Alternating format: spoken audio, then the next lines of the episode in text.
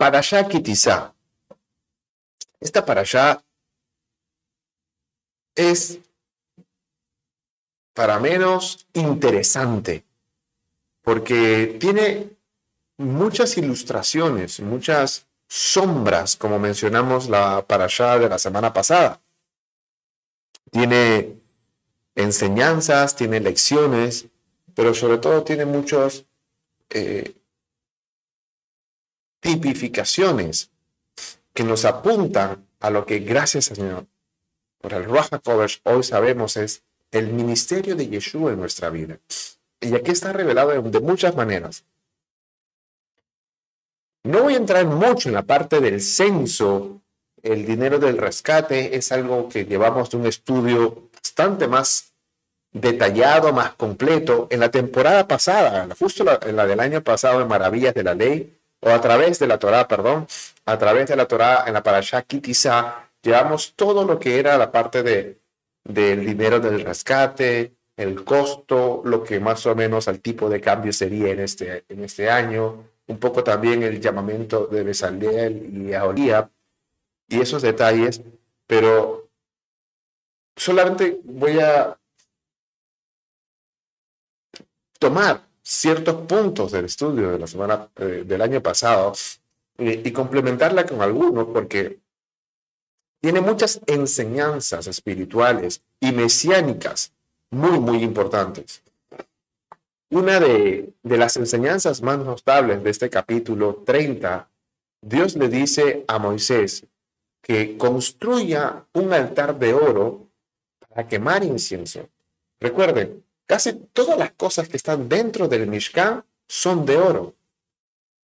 El, la menorá, el, la mesa de los panes y todo lo que está dentro del Mishkan, del tabernáculo, es de oro en la, en la, en la de la semana pasada y antepasada vimos cuánto pesaba, cuánto se necesitaba de oro para la mesa, cuánto se necesitaba de oro para el arca, cuánto se necesitaba oro para el, la menorá, que lo tengo acá arriba, y también especificaba algunas cosas, eh, lo tendrán como cosa no santa solamente, sino santísima, lo dice en la versión Reina Valera 60 y las versiones actuales como la traducción actual, la LBLA, la NTV, dice que cosa muy, muy santa, santísima, recontrasanta vendría a ser en el idioma peruano.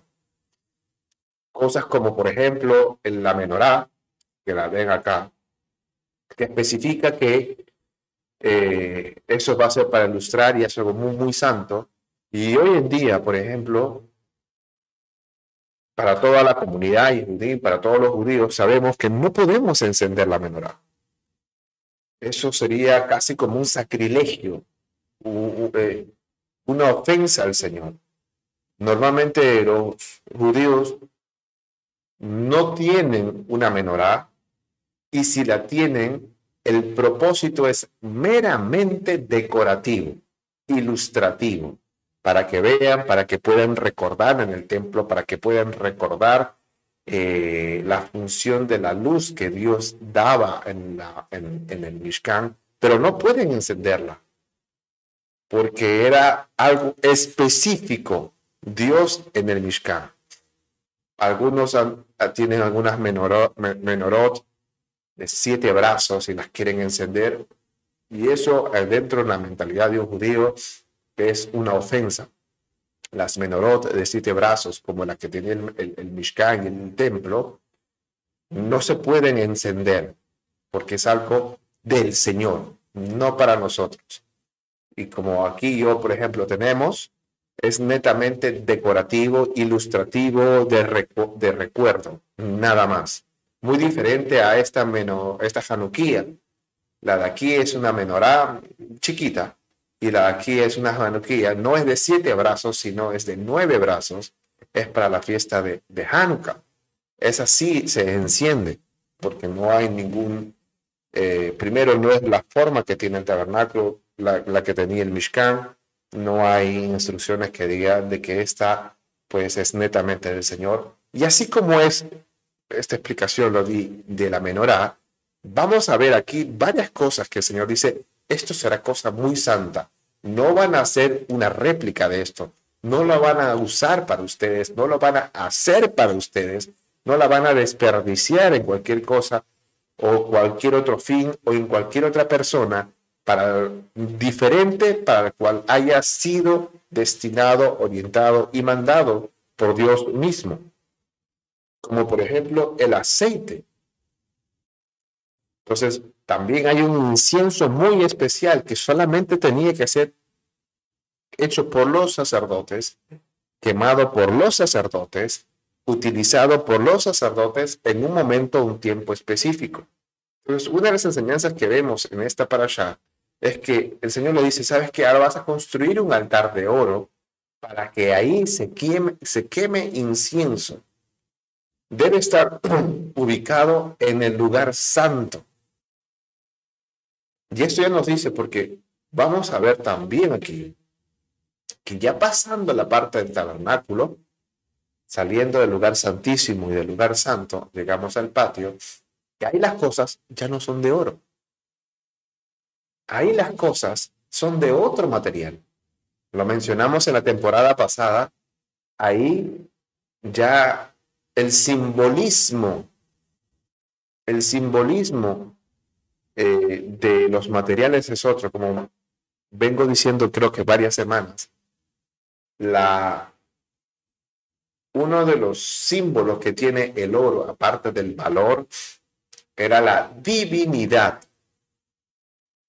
y la realeza, la majestad, la majestuosidad. Y todo dentro del Mishkan, en el lugar santo, el lugar santísimo, estaba hecho de oro, de lino, de púrpura, carmesí, o sea, había simbolismo de sangre, de sacrificio, de realeza y de divinidad. Todas atributos netamente de Dios. La santidad, la majestad, divinidad. Pero afuera vamos a ver un material bastante común, el bronce. Y entre otras cosas, los estudiosos han reparado, han eh, entre ciertas, muchos que no estaban muy de acuerdo, una de las cosas que sí todos están de acuerdo es que uno de los símbolos del bronce es el juicio. Y ya nos dice con esas simplemente cosas de que dentro del lugar santo, el lugar santísimo, eh, al margen del objeto y el propósito del objeto, lo que eso puede significar, fuera de la santidad de Dios, fuera de la divinidad de Dios, las cosas ahí son de bronce que nos dicen el juicio que uno te pasa. De fuera de la calle, ya no está la presencia de Dios. Para ir a la santidad de Dios, uno tiene que pasar por un juicio. Un juicio que castigue la maldad, la impureza, la piedad. Pasa y un juicio con agua, lo que vamos a ver en el lavacro. Era un lavacro de bronce. Juicio y limpieza. Y aquí los sacerdotes tenían que lavarse diariamente antes de hacer cada cosa religiosamente sin. Nunca, nunca, nunca debían pasar sin lavarse las manos, los pies. Y eso es una enseñanza bastante grande ya. Pero simplemente quiero mencionar estos puntos para conectarlos. La parte, el, incienso que, que, que, que el Señor le manda a Moisés tenía que estar en el, en el, en el altar, en la parte donde se realizaban las ofrendas y los sacrificios. También detalla eh, los materiales, el, el, el, incienso y sobre todo el aceite de la unción. Muy importante lo que dice el aceite de la unción, porque al igual como la menorá, es algo en la que Dios dice, esto es mío, esto es para mí, a mí se me ocurren estos materiales y va a ser una cosa para que todos lo conozcan, lo dice. O sea, no dice para que todos lo, sino que lo hace público para que todos sepan de estos materiales, pero para que nadie lo haga. Tendrán esto, será así, será de esta manera, con, con una técnica sumamente profesional y todo esto. Y esto va a ser netamente para mí. No lo van a usar para otras cosas, no lo van a usar. Ni siquiera debe estar este, este, este aceite fuera del tabernáculo. Nadie lo debe hacer ni replicar, ni para estudiarlo, ni para meditarlo, ni para analizarlo, ni para practicar. No, no, no debe haber fuera de esto. Esto es netamente mío. No lo van a echar sobre ninguna carne, sobre ninguna persona, sobre nada. Cualquiera que lo hiciese será cortado de la congregación de Dios. Y uno dice, pero ¿qué hay en ese, qué, qué hay en ese aceite de la unción? Y el Señor dice, este aceite de la unción es para ungir a los sacerdotes y todos los objetos sagrados del tabernáculo. Este aceite iba a darle el toque final para que todas las cosas de Dios sean sagradas. Quiere decir que sin este aceite, el arca, la menorá, la mesa de los panes, el pan de la presencia, eh, las cortinas, las basas, las columnas eh, y todo, todo, todo, todo, todo valioso de oro, de diamante, sea mismo a, Aarón, el efod, eh, los pectorales y todas esas cosas, hecho a la medida todo. Pero si no tiene este aceite, eso no es santo. Como todas las cosas, con las indicaciones, con las instrucciones, con todos los pasos que Dios podía dar, lo último que tenían que ponerle y que era indispensable, era el aceite de la unción. Y es algo que, me llevó bastante, siempre me ha, llevado, me ha llamado mucho la atención el aceite de la unción. Y por último, eh, en los puntos que habla, aparte del altar, aparte del aceite, también habla de un censo. Un censo que, como mencioné, creo que no me miraron un poco la explicación porque estaba un poco detrás de pantalla. Kitizá es, es, cuando dice, cuando tome censo del pueblo de Israel al Señor, y la, el verbo, o sea, no tiene una traducción, tiene una interpretación, una, sí, una explicación, una interpretación, pero no tiene una traducción de palabra por palabra en el español. Es como mencioné que quizá es cuando tú cojas al pueblo, cuando lo tomes y lo eleves. Es casi como cuando se hace con la adoración, en lo que se hace con la alabanza, lo que se hace con, con los ministerios. Coge a la persona, lo tienes en tu pecho, en tu regazo, y lo elevas en dirección. Hacia Dios. Ese es el sentido de Kitizá. Cuando, y para eso entra ya. Eh, es muy importante entender ese concepto porque ya usando la palabra tizá en los censos, ya nos dice a nosotros que el censo en el pueblo de Israel no es como lo hacía un dato estadístico a lo que estaba acostumbrado Egipto. Hay, hay, eh, hay este, datos históricos de todos los análisis que tenía Egipto en su economía, en su población, sea la, la gente común, en la, su área militar. Es algo a lo que Moshe estaba muy acostumbrado. No por nada el Señor permitió que Moshe creciera en Egipto. Había muchísimas cosas que los hebreos no sabían, pero de las que Moisés sí conocía vas a tomar censo. Lo hizo cuando salieron de Egipto y ahora lo vuelve a hacer. Pero cuando usa este verbo, ya nos hace entender que Israel y el censo no es como el censo en las demás naciones, que era un dato, como le dije, informativo, analítico, que eso servía para sus gobernantes, para sus comandantes, para sus generales, un motivo de orgullo si es que era muy numeroso, o de vergüenza o preocupación si no lo era, si no era numeroso. En el caso de Israel no. En el caso de Israel, el censar al pueblo tenía un sentido de tizar, de cogerlo, de reunirlo de todas partes, porque todos iban a ser contados, y de elevarlo hacia Dios. Quiere decir que todo este pueblo,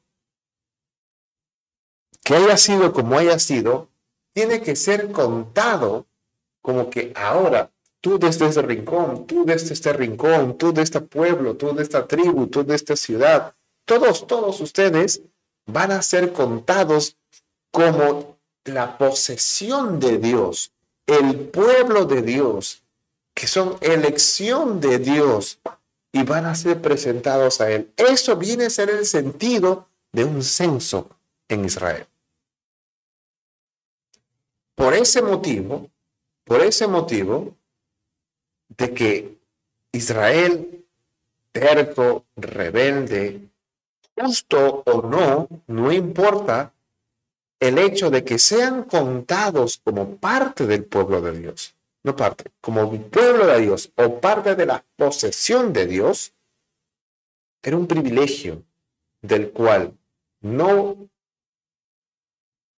podían hacer, tomarlo tan a la ligera, porque al elevarlo a la santidad, elevárselo al puro de los puros y santo de los santos, iba a haber un conflicto de naturalezas e Israel iba a morir.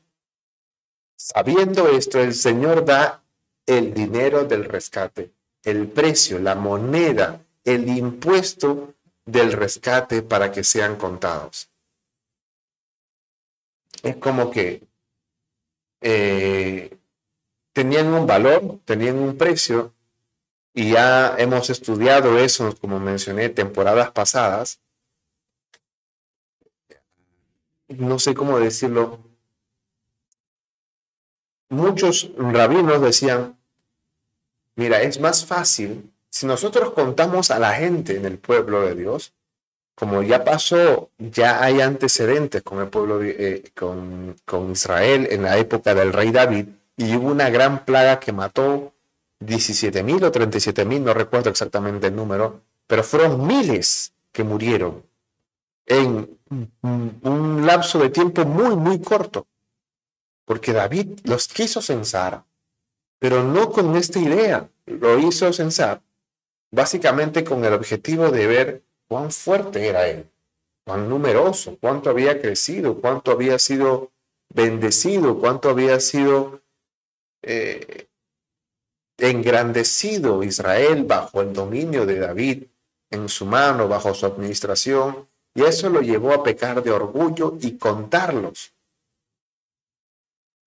Y al contarlos hubo una, una, matanza, primero porque se olvidaron de este tipo de, de, de sentido de lo que es un censo en Israel, y los rabinos interpretaron que hacen como que un juego de cosas. No voy a contar a las personas, sino voy a contar las monedas de las personas. Entonces, yo no estoy contando a las personas, sino las posesiones de las personas. Por eso todos tienen que tener el mismo valor, que era un medio shekel. Entonces, contando el medio shekel, uno podía saber cuántas personas tiene de cada tribu. Ah, de tanto tribu hay tanta cantidad de medio shekel, tanto dinero, ya podemos saber cuántas personas eran. Era casi como, como una figura de, para salvarse en el conteo. Y los rabinos interpretaron eso. Pero el medio shekel o el dinero del rescate va más allá, que el mismo nombre va revelando. Que uno iba a ser tomado en cuenta como pueblo de Dios pero no tiene, no tiene naturaleza divina. Yo, pecador, hacer y ser contado como posesión de Dios es una enorme bendición, pero eso tiene un precio.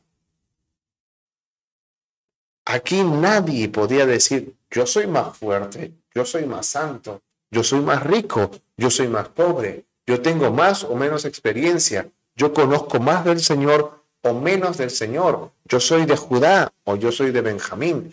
No interesaba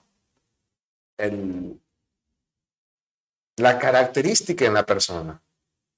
Lo que el Señor estaba mostrando como una sombra muy, muy clara es que todos, absolutamente todos, incluyendo el Cohen Gadol, Aarón, los Kohanim, sus hijos, los Levitim, los levitas, y todo Am Israel, todo el pueblo, todos necesitaban un rescate. Todos. Si no pagaban, morían. Porque uno no se puede acercar a Dios sin expiación. Tenía que haber una expiación. ¿Y por qué digo una expiación? Porque el Señor lo menciona diciendo que este dinero iba a ser una ofrenda de expiación. No es simplemente una figura para contarlos. Es como cuando, no sé si a los que nos ven en otros países, en México, en Estados Unidos, en Colombia, en Perú, no sé si también todos los conocen, eh, no sé qué tan cierto sea, siempre lo he escuchado, dice que cuando hay un eclipse y uno mira directamente al eclipse, corre mucho riesgo de lastimarse la visión, la vista. Cuando eh, de niño había mucho más eclipses y toda la gente salía a verlos decían, no mires porque te vas a quedar ciego o tus ojos se van a poner blancos y tantas cosas yo escuchaba de la cual uno, no sé, porque tampoco he investigado si es cierto o no es cierto, pero decían, ¿cómo podemos ver los eclipses con una, tina un balde o una cubeta, según el lugar como lo conozcan, con agua y tú ibas a poder verlo por el reflejo. Cuando la luna estaba llena, tú lo podías ver el reflejo. No estás mirándola en la luna, estás mirando el reflejo de la luna. No estás mirando el eclipse, estás mirando el reflejo del eclipse. Esa era una figura de cómo poder verlo sin verlo. Entonces, los rabinos decían, así era el dinero de rescate. Es una manera de contarlos al pueblo de Israel sin, contar al pueblo de Israel. Es como que contando su dinero, cuento Israel sin contar a Israel directamente. Sí servía, pero no era el propósito. Como mencioné, era que el Señor estaba mostrando Israel, tú eres mi pueblo, eres mi posición. Y Aarón, mi sacerdote, mi, eh, intermediario, el intercesor, pero todos, aun como mi pueblo, necesitan expiarse, necesitan expiación, necesitan un rescate. Y es una orden para Israel ser eh, rescatados cuando sean contados, porque ahí da un propósito. Dice, en el español da dos cosas muy claras. Quizá cuando los cuentes, cuando hagas un censo, deberán pagar un rescate. Da dos cosas claras. ¿Qué cosa tienen que hacer?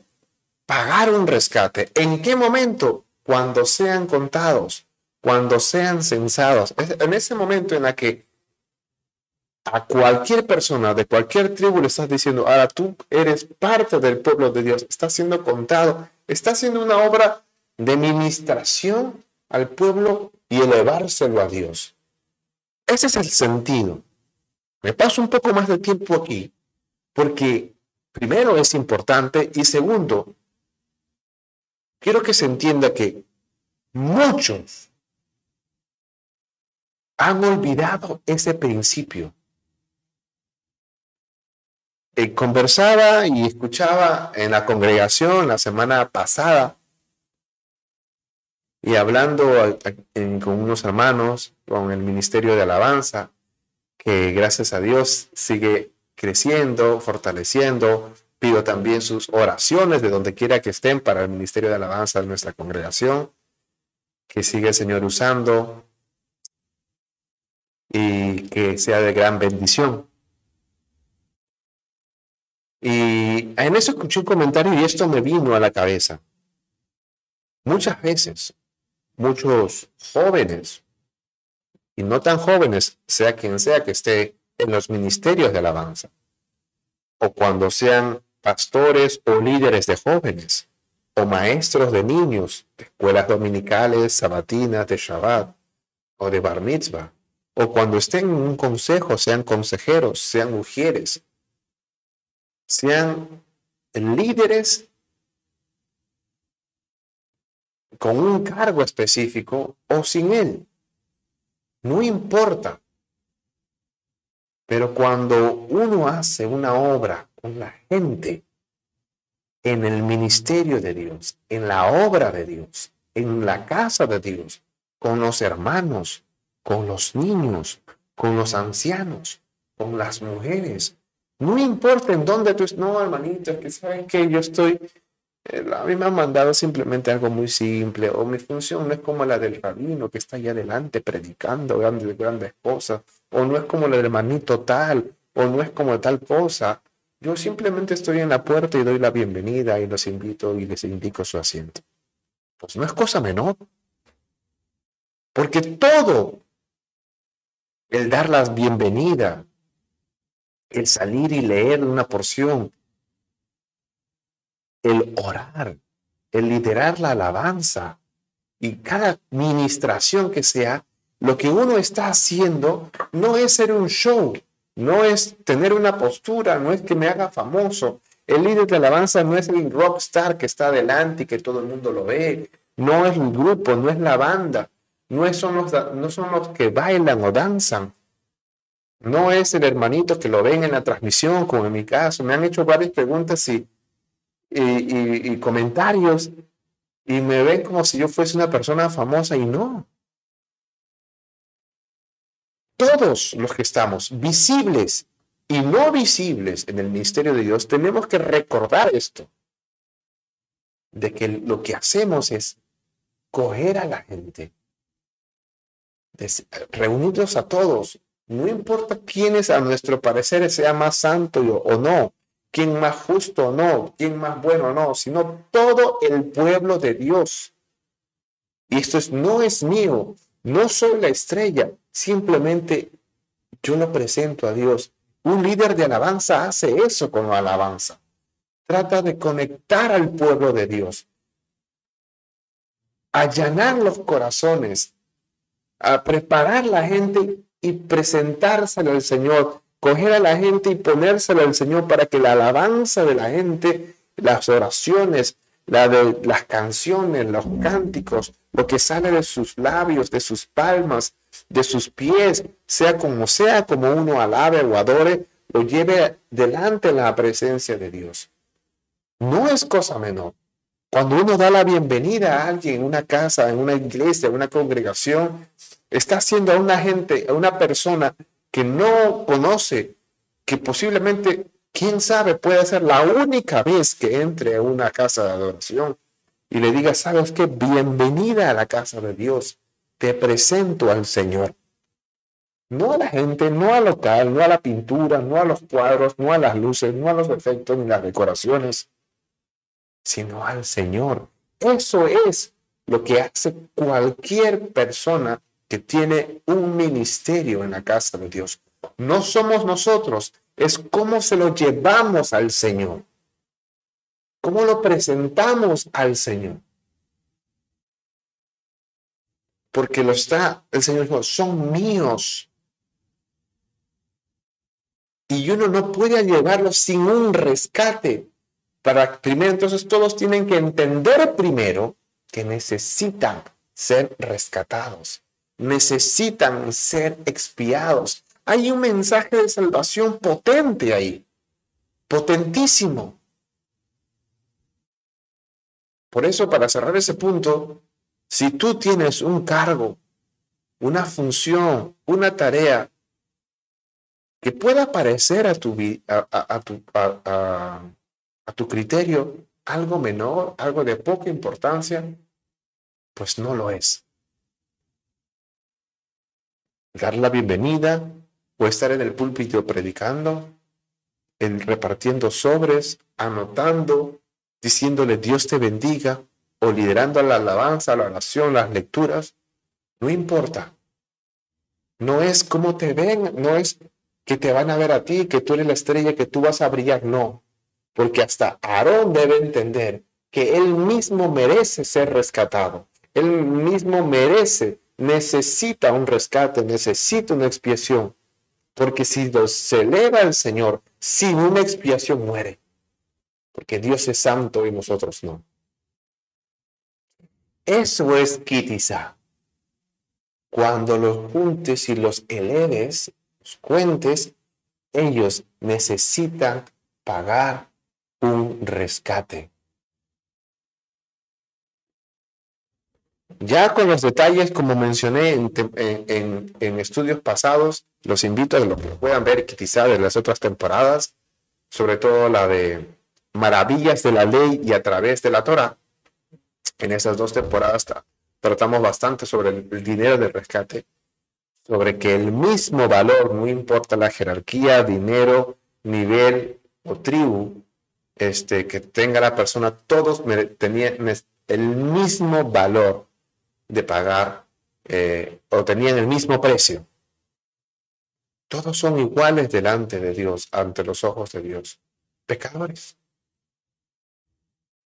Y ese dinero Aarón lo iba a recoger y lo iba a utilizar para todos los recursos, para todos los gastos, para todo el mantenimiento del tabernáculo, del Mishkan y de los servicios del mismo y se especifica que este pago, este rescate era obligatorio para todos los hombres adultos, o sea, de 20 años para arriba. Incluso Moisés y Aarón mismo debían, ser, debían hacer este pago. Ahora, ¿qué significa este aceite? Como mencioné, ya vemos un poco, entendemos un poco el dinero del rescate. Ya di un poco lo que es. Si les gustaría saber un poco más, repito, los invito a que puedan ver Kitizá en nuestras temporadas pasadas. Pero lo que quería tomar unos minutos es para el aceite. Con los minutos que me quedan, me llamó la atención en la relación del aceite que tiene este pasaje. Habla, como mencioné, de la santidad o la importancia que Dios le da al aceite y lo especifica, lo detalla y lo advierte. Y en la tradición judía, la mentalidad judía, El aceite tiene, entre otras cosas, dos connotaciones muy fuertes, muy, muy potentes. Hay muchas cosas que pueden tener y según la línea de judaísmo que uno pueda tener, este, cabalística, eh, ultra ortodoxa, poco más mística o un poco más lógica, pueden tener sus variantes, pero en todas hay dos componentes o dos pensamientos o dos conceptos muy fuertes que sí o sí siempre están relacionados con el aceite dentro de la mentalidad judía. Una es la consagración. Un aceite en el judaísmo sobre una persona significa consagración. Y recuerdan que la semana pasada mencionamos qué era una consagración. Una consagración era una dedicación, era como santificar algo. Y que era santificar, que era santo, era que era uno apartado del mal para dedicarse a lo bueno o a lo santo. Entonces, cuando alguien se consagraba, es que moría o se desconectaba de otras cosas para dedicarse a algo específico. Si uno se consagraba a Dios, obviamente se desconectaba de las cosas que no eran de Dios y se dedicaba, abocaba y esforzaba en dirigir todo su esfuerzo, recursos y ser a Dios. Hoy entendimos claramente cuando uno se, no usamos la palabra consagrar, le ponemos como que dedicarse a, ¿no? Se dedica a estudiar, se dedica a entrenar, se dedica a trabajar, que deja todas las cosas para hacer eso solamente. pero un poquito más espiritual, en el tema espiritual, la consagración venía con eso. Entonces el aceite en la mentalidad judía tiene que ver mucho con la consagración. Y lo segundo tiene que ver con la autoridad que tiene la persona. Cuando se le da un aceite es que tiene una autoridad no dada por los hombres, sino dada por Dios. Una autoridad divina. Una persona consagrada a Dios y que Dios le daba una autoridad a esa persona. Había una interconexión sobre una persona en la que el aceite de la unción o una, o, una unción en general con aceite veía, eh, se vertía sobre una persona. Eso nos hace entender más claramente por qué en los reyes, los líderes religiosos y políticos de todas las, las, bueno, no todas las culturas o las naciones lo hacían, pero sí en el pueblo de Israel era muy fuerte, porque como mencioné, en la mentalidad judía, esos pensamientos con la unción están relacionados. Es por eso que a los líderes religiosos y políticos, ya sea al sumo sacerdote, primero porque era mandato de Dios, a los profetas se les ungía para que puedan, se les tenía que ungir un profeta. A los reyes, a los jueces, se les vertía o se les ungía con aceite porque decían, a esta persona se ha desconectado de nosotros en el sentido de que no va a hacer las cosas porque nosotros le digamos, si no va a hacer las cosas dedicadas porque Dios se lo manda. Por ende, Dios le está dando a esta persona una autoridad por sobre nosotros. Un juez, un sacerdote, más un rey. Teniendo esta premisa de la unción dentro de la mentalidad judía, me llegó a preguntar, ¿cómo esto conecta con Yeshua? ¿Qué tiene que ver Yeshua? Porque tenemos que ver a Yeshua aquí. Entonces, el servicio en el altar del incienso para los sacerdotes en el lugar santísimo es una obra del trabajo mediador que hizo nuestro Mesías Yeshua por nosotros. Los sacerdotes actuaban como intermediarios, como mediadores entre Dios y el pueblo. Ellos ofrecían un incienso y llevaban todas las necesidades, todas las ofrendas, como mencioné, todo lo que era de parte de Dios, pero todo lo que era de parte del pueblo y los llevaba hacia Dios. Eso era un trabajo mediador que hacían los sacerdotes. No lo hacía, no lo podía hacer la misma persona, porque no podía acercarse al lugar santo, recuerden. Tenían que cruzar por el patio. Y el patio tiene elementos de bronce. Y el bronce es sinónimo de juicio. Tenían que pasar por un juicio y no, por eso que en lugar de ellos iban a pasar los levitas. Yo tengo que hacer eso, pero no lo puedo hacer. Otra persona lo va a hacer por mí. Otra persona va a cargar mis necesidades, va a cargar con mis ofrendas, va a cargar. Sigo siendo yo, pero no yo directamente, un intermediario que va a, pasa por ese juicio, pasa por esa limpieza que ha sido estipulado para eso y lleva todas nuestras necesidades y ofrendas al pueblo. Que es de la misma manera como el trabajo mediador, mediador de Yeshua hizo entre Dios y la humanidad. Él cogió a toda la humanidad, juntó todo lo que es y lo presentó, todas nuestras necesidades ante Dios.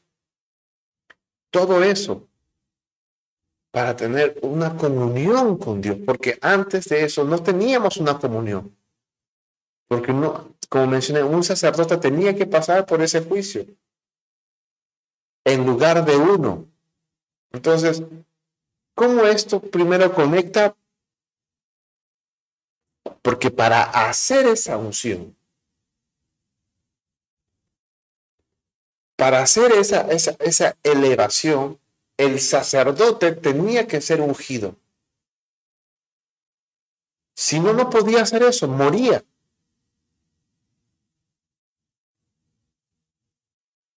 Entonces, si nosotros sabemos que Yeshua cogió nuestras necesidades, nuestras, nuestra humanidad en general, y hace esto, presentándolo ante Dios para, y nos abre esa comunión con Él, vemos una función sacerdotal, ministerial en Él. Segundo, una redención a través del Mesías.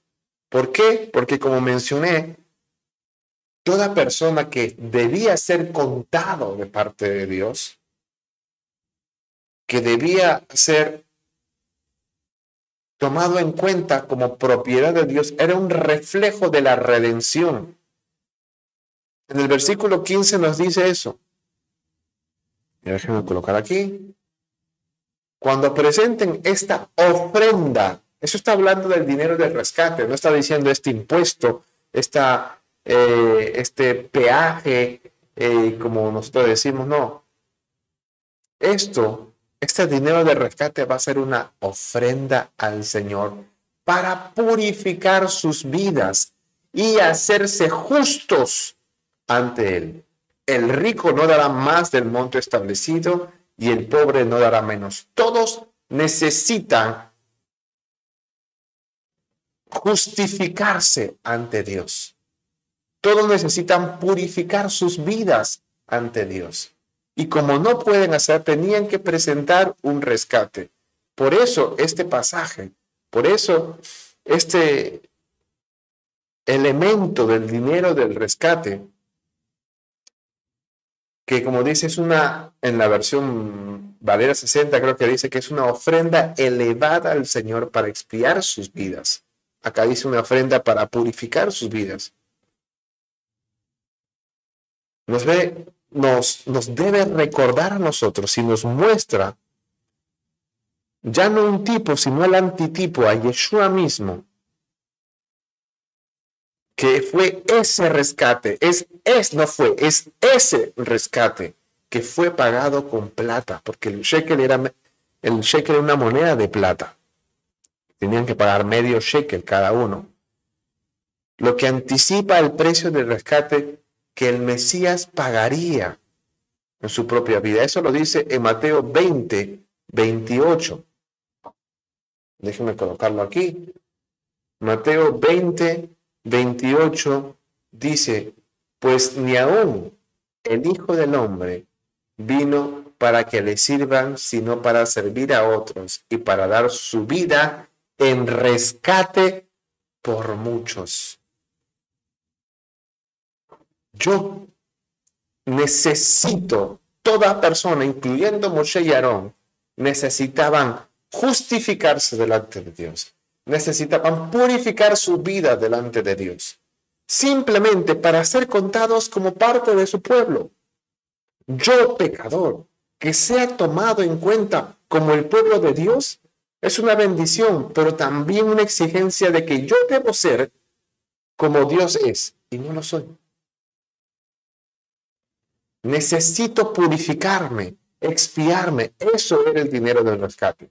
Un simbolismo muy poderoso y como nosotros no teníamos la manera de poder purificarnos eternamente, expiarnos permanentemente, en Mateo 20, 28, Mashiach nos dice, yo doy mi vida en rescate para muchos. Él era el precio del rescate. Esa moneda que nosotros decimos, necesitaba redención, necesitaba purificarme, necesitaba salvación. No importa quién sea, no puede decir alguna persona, ¿sabes qué? Yo soy más santo, como mencioné, yo soy un rabino, no, yo soy un pastor, no soy, yo soy un líder, o yo he sido el primero de los pecadores, no importa quién, todos tienen la misma necesidad y el mismo precio delante de Dios.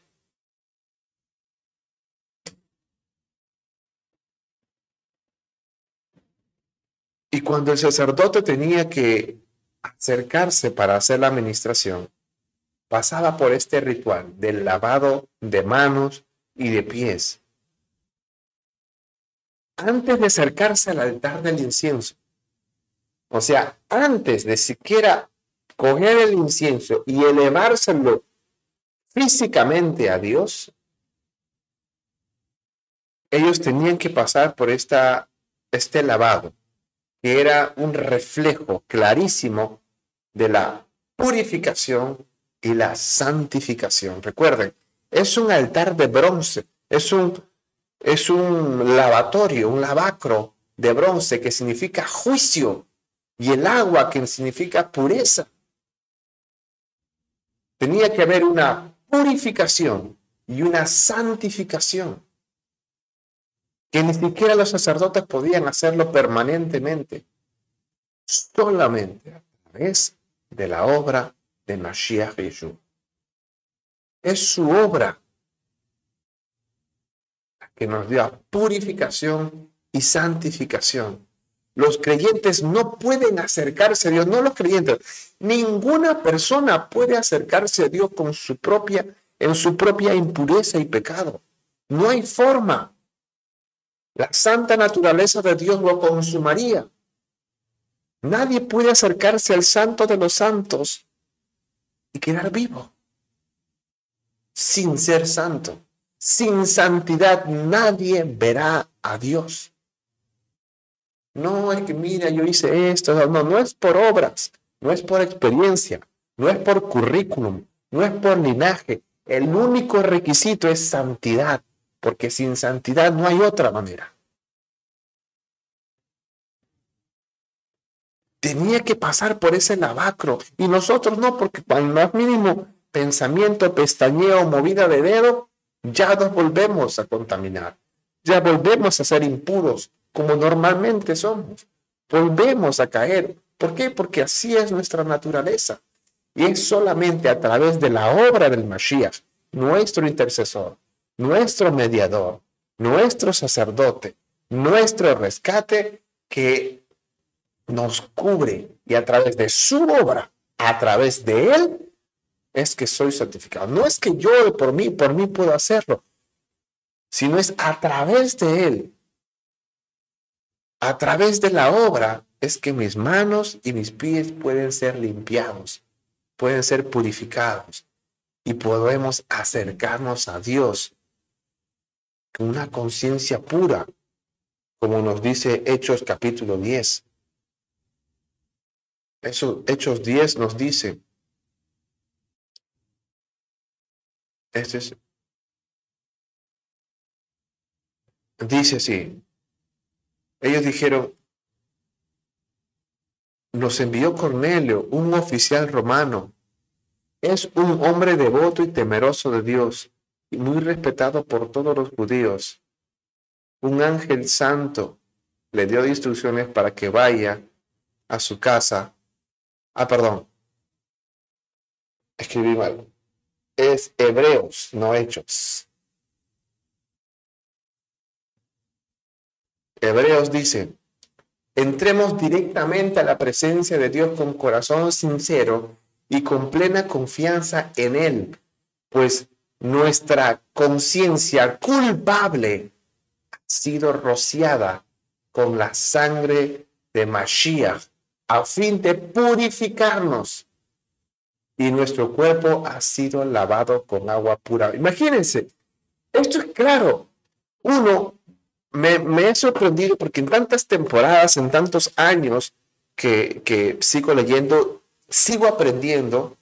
Y hermanos, el libro de Éxodo es un requisito indispensable para estudiar el libro de Hebreos.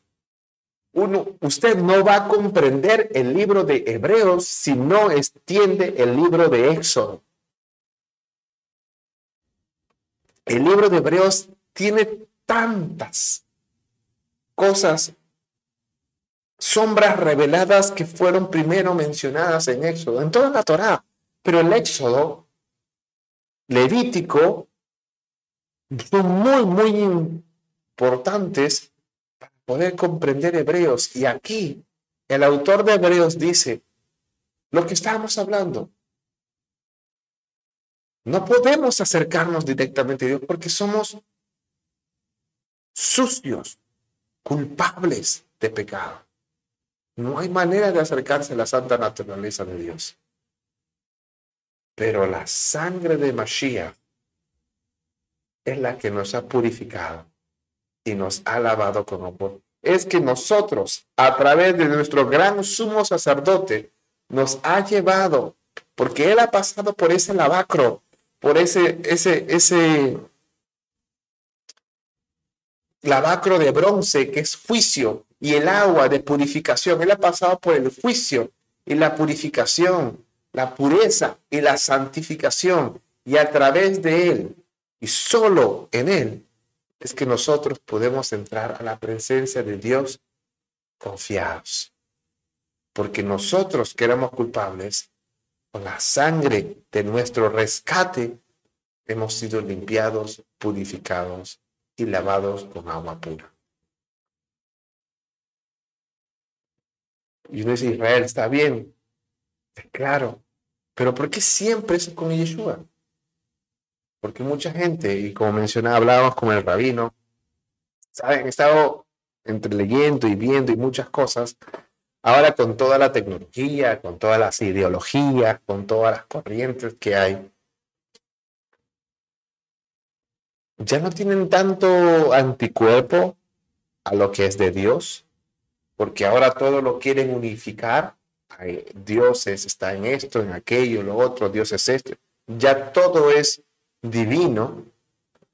Entonces, con tantas ideas, hay pensamientos nuevos que, y filosofías que, para poder caer bien y tener una pinta así, un toquecito de místico, entonces mencionar a Dios ya en muchos sectores ya no es tan eh, extraño. Con la Biblia también ya no es tan extraño. Pero cuando uno habla de Yeshua, el Mesías, ahí es donde vienen los conflictos. Ahí es donde la gente y todas estas cosas que menciono quieren restarle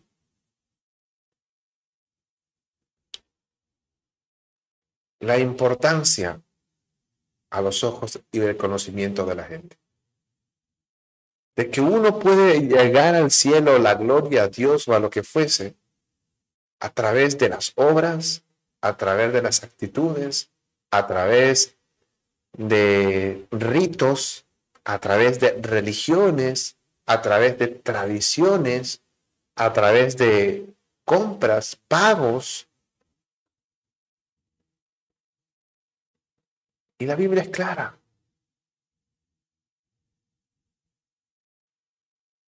No es por obras para que nadie se gloríe, sino es don de Dios, una dádiva, una gracia de parte de Dios.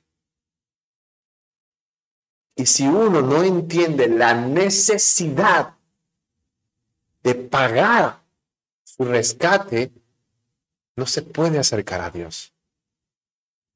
Como mencionamos la semana pasada, no es que hay muchas maneras de acercarse a Dios. No hay muchos caminos. No mucha gente quiere, un poco ha, cambiado, es todos los caminos conducen a Roma, si todos los caminos conducen a Dios. No sé si usted lo ha escuchado. Pues déjeme decirle que es un correcto y una herejía. Y se levantan ideas, pensamientos, incluso frases como esas para desarmar, minimizar la imagen de Yeshua. Yo soy el camino, la verdad y la vida. No, yo no soy el, camino más grande o yo no soy uno de los caminos. No, no hay ninguna otra manera. Nadie puede venir al Padre si no es solo por mí, dijo Yeshua. Porque yo soy el camino, no los caminos, no uno de los caminos, o entre los caminos soy el más grande o el más... No, no, no. el único camino, la verdad y la vida. Nadie puede venir al Padre si no es por mí. Nadie puede acercarse a la presencia de Dios si no es a través de Yeshua. Porque nadie puede acercarse al santo de los santos con su naturaleza culpable y pecadora a través de mi buena obra, a través de mis donaciones, a través de mis cánticos o mis oraciones. No, no, no. Esas son obras. Es como tratar de ganarme la santidad de parte de Dios o el acceso a la santidad de Dios con una compra de algo. De mi cántico, de mis oraciones, de mis lecturas, de mis devocionales, de mi, de mi frecuencia, mis asistencias frecuentes a la congregación, a la sinagoga. Eso no. Eso es un reflejo de la santificación, la santidad, la pureza que yo he recibido de parte de Dios. Pero no es la llave no es la moneda de cambio para yo llegar a Dios. No, es solamente a través de Yeshua el dinero de rescate, el rescate pagado, entregado para mi santificación, mi pureza, mi limpieza. Cualquier hebreo entendía cuando daba su dinero de rescates, ahora con esto puedo ser contado como parte del pueblo de Dios. Y es Yeshua, nuestra moneda de rescate, dinero del rescate, en la que podemos decir claramente, ahora puedo ser contado como hijo de Dios. No hay de otra. Es lo único. ¿Por qué Yeshua? Porque Él es el Mashiach. Mashiach, como Cristo en griego, Mashiach en hebreo, Mesías en latín, es el ungido, es la traducción. Justo estamos hablando del aceite de la unción. El aceite de la unción es el que la mentalidad judía le da uno la consagración a Dios y la autoridad divina que le entrega a Dios a uno. Y Yeshua es el ungido, el que se da su consagración a Dios, la cual Dios le da la autoridad divina hacia nosotros. Él es el ungido o Mesías. Y en el allá, Yeshua es el aceite de la unción está íntimamente relacionado con eso. Porque Yeshua desde su inicio tuvo la unción por el Ruach HaKodesh. Él fue con el, la unción más santa, simbolizando su autoridad divina, ya no solamente con el aceite de la unción, sino con la misma presencia de Dios. Le daba su autoridad y le daba su misión. Además, en Marcos capítulo 12 eh, nos, nos, narra cómo le, le ungen con, con ungüento, con aceite, y Yeshua lo acepta porque dice, esto era como un preparativo para lo que le iba a ocurrir, como el Mesías o el Mashiach sufriente que debían morir por la salvación de toda la humanidad. O sea, tanto como la autoridad divina, como el ungido de Dios, como el Mesías mediador, como el sumo sacerdote y también como el rescate, como la expiación misma, de todas maneras, por todos los lados y por todas las formas y figuras, Yeshua era el antitipo de todo lo que se tipificaba en el, en el Tanaj, en la Torá. Lo que tenía que pasar fue revelado y cumplido en la persona de Mashiach. Hermanos, Shemot capítulo 30 contiene muchas enseñanzas. La importancia del servicio en el altar. La necesidad de purificarnos. Ya no solamente de manera espiritual, sino también de manera práctica. Todo lo que hagamos para el Señor no lo podemos hacer a la ligera. Un sacerdote, por más que sea Aarón, el escogido, el coatita, el Cohen el hermano de Moisés, el hombre este, elegido por Dios mismo para esa tarea, no importa. Él siempre, antes de hacer cualquier cosa, tenía que hacerlo limpiándose, purificándose. ¿Cómo hacemos las cosas para el Señor? Aún mucho más cuando nos vamos a ir al altar o el púlpito ¿Cómo hacemos las cosas en el altar? Debemos recordar siempre la necesidad de purificarnos. También recordar la necesidad de redimirnos ante Dios. Y no podemos redimirnos nosotros mismos es alguien que se redimió por alguien que nos redimió. Pero sí tiene que venir de cada uno. Sí tiene que venir de... Si hay algo que tú tienes que hacer, y uno dice, Israel, pero me estás diciendo que no es lo que yo hago, sino lo que hizo el Mesías. Sí, la obra está hecha, el rescate está dado, pero no vas a tener ese rescate si tú no pones, tú no inviertes tu vida y todo lo tuyo. El rescate está hecho, la expiación está cumplida. ¿Qué tengo que hacer yo?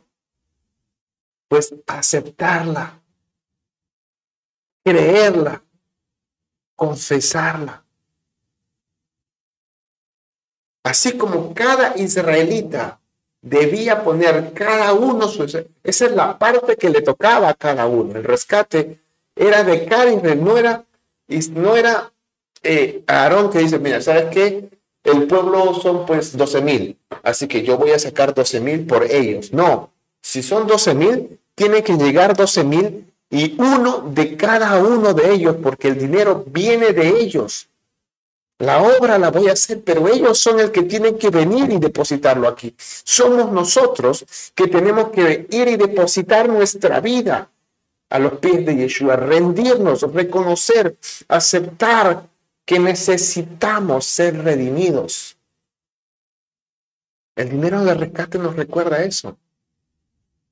Hay una necesidad de redención la cual yo no puedo cubrir pero sí me puedo acercar, inclinar y dedicar y confesar, aceptar ese rescate.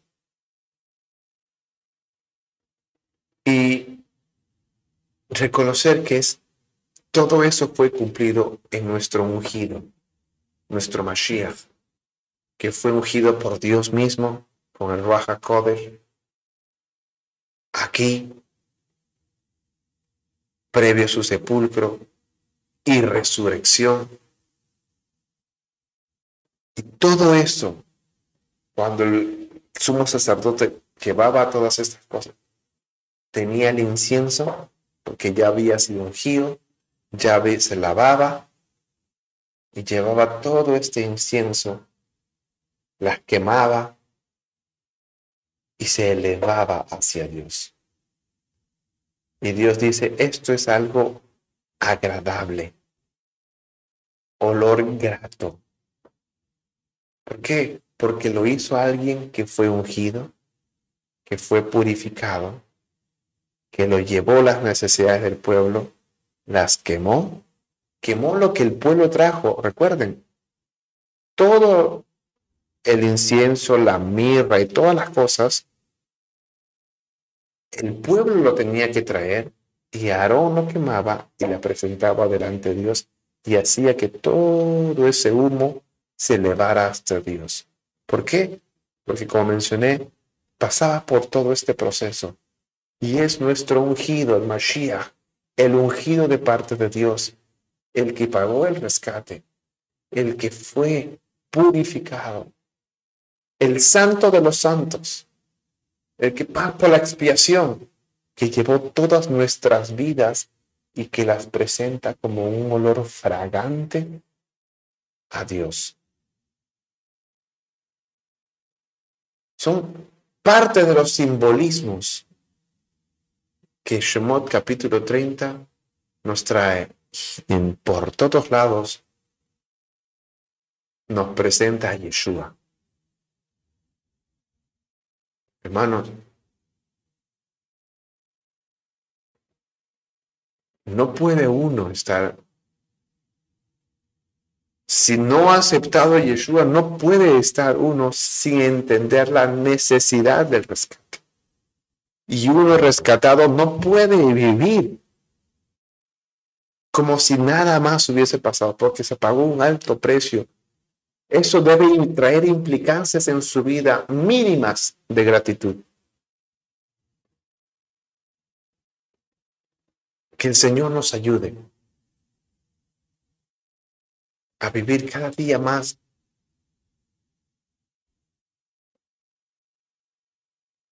agradable a sus ojos.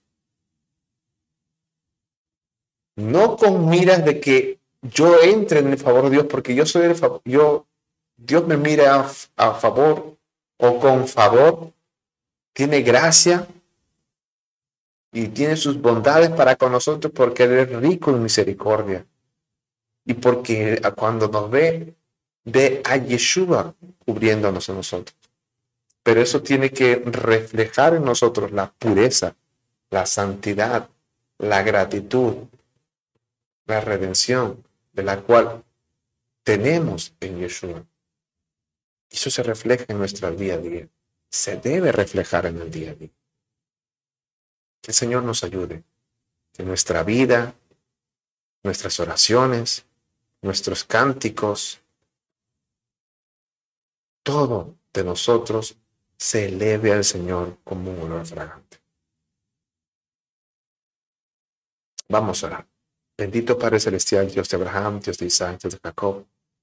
Gracias, Señor, por tu palabra. Gracias por tu Torah que nos enseña siempre algo nuevo. Primero a mí, Padre, ayúdame. Gracias, Señor. Todo aquel que esta palabra le ha llegado, sé tú, Señor, hablando en sus corazones. Que haya sido tú obrando en cada uno de ellos.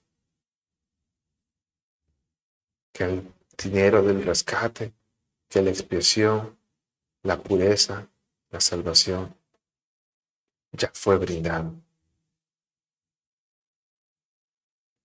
Ayúdanos, Señor, cogernos fuertemente de eso y vivir cada vez más en santidad para poder ver tu rostro. Beshem Yeshua HaMashiach, nuestro ungido, nuestro mediador y nuestro rescate, te lo pedimos. Amén. Amén.